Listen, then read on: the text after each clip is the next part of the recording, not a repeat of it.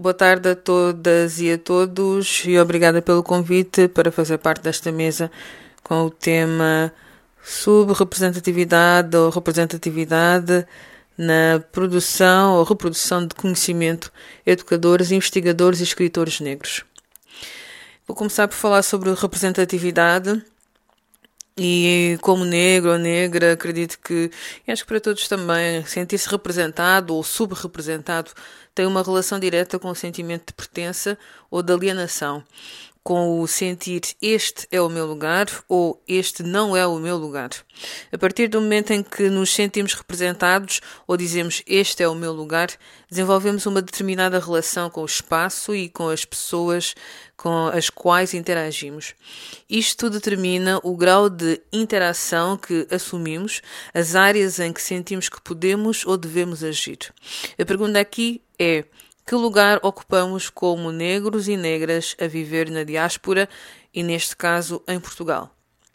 Eu, por exemplo, licenciei-me em tradução, inglês e alemão, e depois acabei por fazer uma formação em jornalismo radiofónico na Alemanha e um mestrado de comunicação e cultura e tecnologias de informação aqui em Lisboa.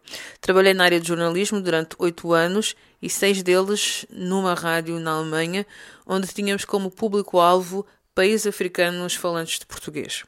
Este percurso apresenta vários problemas para um grande grupo de pessoas, infelizmente, porque está cheio de lugares que à partida não são lugares, não é? Um lugares que um negro ou uma negra deveriam ocupar. Primeiro problema. Em tradução, por exemplo, lidamos com palavras escritas, interpretação de textos e culturas, algo que os negros certamente não sabem fazer em geral e muito menos em contexto profissional em particular. O próprio par linguístico é duvidoso porque, à partida, o alemão é um idioma impossível de se aprender, portanto, uma negra não seria capaz de trabalhar com, esse, com essa língua. Jornalismo. Jornalismo é uma área na qual só pessoas iluminadas e escolhidas pelos grandes escolhidos podem trabalhar. Então os negros não podem ser jornalistas porque não fazem parte desse grupo de escolhidos.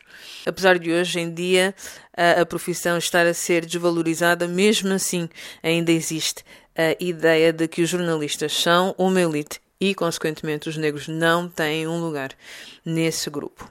E como é que estes problemas ou estes pressupostos se manifestaram ou manifestam em termos práticos? Como jornalista uh, em Lisboa, eu quando chegava aos locais e me apresentava como a jornalista da rádio tal, era recebida com um sorriso paternalista, ou diziam que não estavam à espera que fosse eu. E eu, claro, nunca senti a necessidade de perguntar por que não.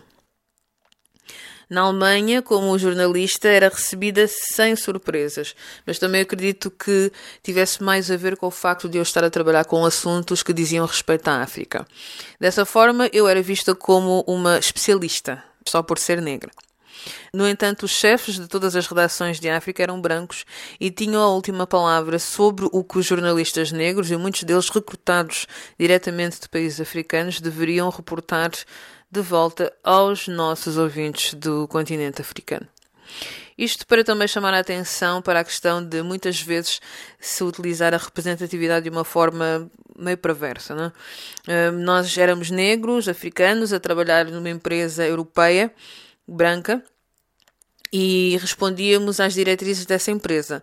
O facto de os nossos rostos negros serem o cartão de visita da empresa nada revelava acerca dos seus conteúdos.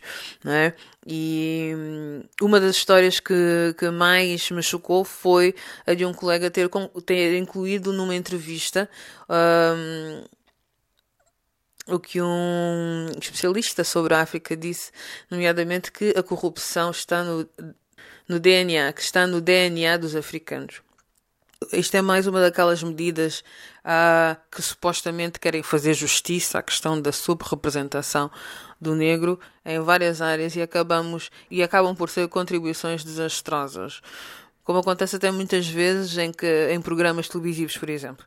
Temos papéis atribuídos a personagens negras que refletem os estereótipos raciais, é? que são os ladrões, as prostitutas, as mães adolescentes, ou então os africanos magnatas que esbanjam dinheiro e transpiram corrupção, por exemplo. Um, isto tudo faz com que se perpetuem esses estereótipos e se ache normal que se espanquem jovens e idosos que moram em zonas urbanas sensíveis, porque a gente já sabe o que é que pode esperar dessas pessoas. Acabamos por ser só associados, ou a maior parte das vezes associados a estas imagens, ou então só nos é permitido exercer uma cidadania lúdica, como dizia Conceição Evaristo, uma escritora negra brasileira, numa entrevista. Ela, diz, ela dizia que é-nos permitido ser músicos, dançarinos, uh, mas não escritores e produtores nos campos da educação, ciência e artes plásticas, por exemplo.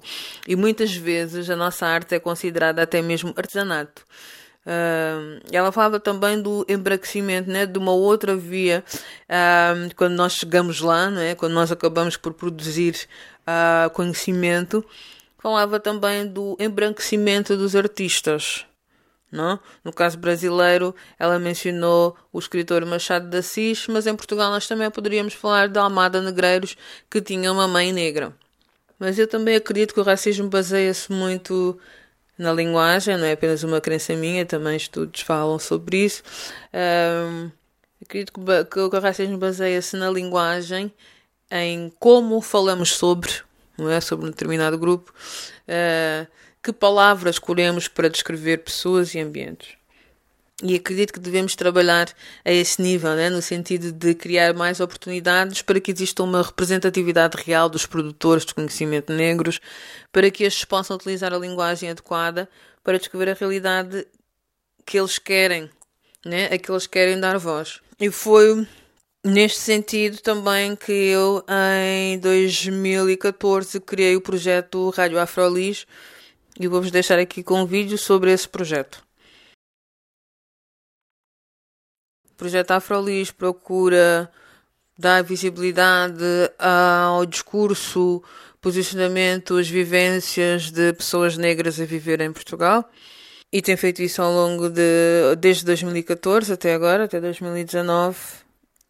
Uma forma de também nos colocarmos no mapa, uma forma de representar a, a diversidade das nossas vivências, não é? Mostrar que também não, mostrar que não somos personagens tipo de uma história inventada. Eu acredito que também, como produtores negros e negras, devemos estar vigilantes e saber que não é o facto de um corpo ocupar, não é um corpo negro ocupar determinado lugar que faz com que estejamos a ser representados. O trabalho é daquele corpo também, claro, mas também de todos os corpos que ainda não foram reconhecidos pelo sistema. E eu acho que é o, o trabalho desses corpos é criar um ambiente propício para que os corpos possam contribuir, causar alterações e mudanças de curso e, nesse sentido, combater o racismo.